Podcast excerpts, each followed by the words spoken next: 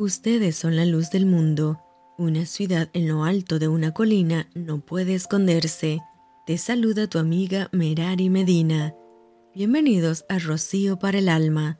Lecturas devocionales, la Biblia. Estras capítulo 5.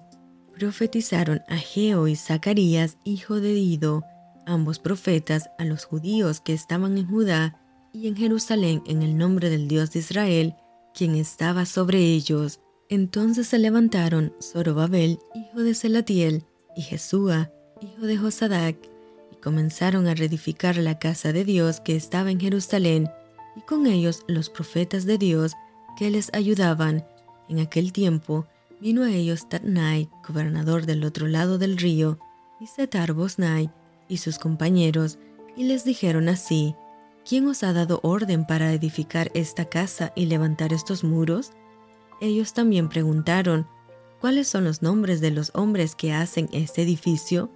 Mas los ojos de Dios estaban sobre los ancianos de los judíos y no les hicieron cesar hasta que el asunto fue llevado a Darío, y entonces respondieron por carta sobre esto.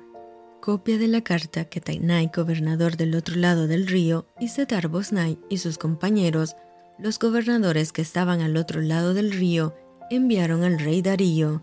Le enviaron carta y así estaba escrito en ella. Al rey Darío, toda paz, sea notorio al rey que fuimos a la provincia de Judea, a la casa del gran Dios, la cual se edifica con piedras grandes. Ya los maderos están puestos en las paredes, la obra se hace deprisa y prospera en sus manos.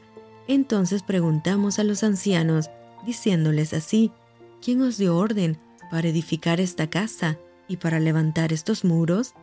Y también les preguntamos sus nombres para hacértelo saber, para escribirte los nombres de los hombres que estaban a la cabeza de ellos. Y nos respondieron diciendo así, nosotros somos siervos del Dios del cielo y de la tierra, y reedificamos la casa que ya muchos años antes había sido edificada, la cual edificó y terminó el gran rey de Israel. Mas después que nuestros padres provocaron a ir al Dios de los cielos, Él los entregó en mano de Nabucodonosor, rey de Babilonia, caldeo, el cual destruyó esta casa y llevó cautivo al pueblo a Babilonia. Pero en el año primero de Ciro, rey de Babilonia, el mismo rey Ciro dio orden para que esta casa de Dios fuese reedificada.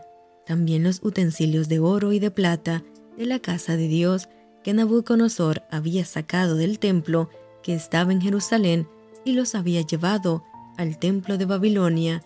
El rey Ciro los sacó del templo de Babilonia y fueron entregados a Sesbazar, a quien había puesto por gobernador. Y le dijo, toma estos utensilios, ve y llévalos al templo que está en Jerusalén, y sea reedificada la casa de Dios en su lugar.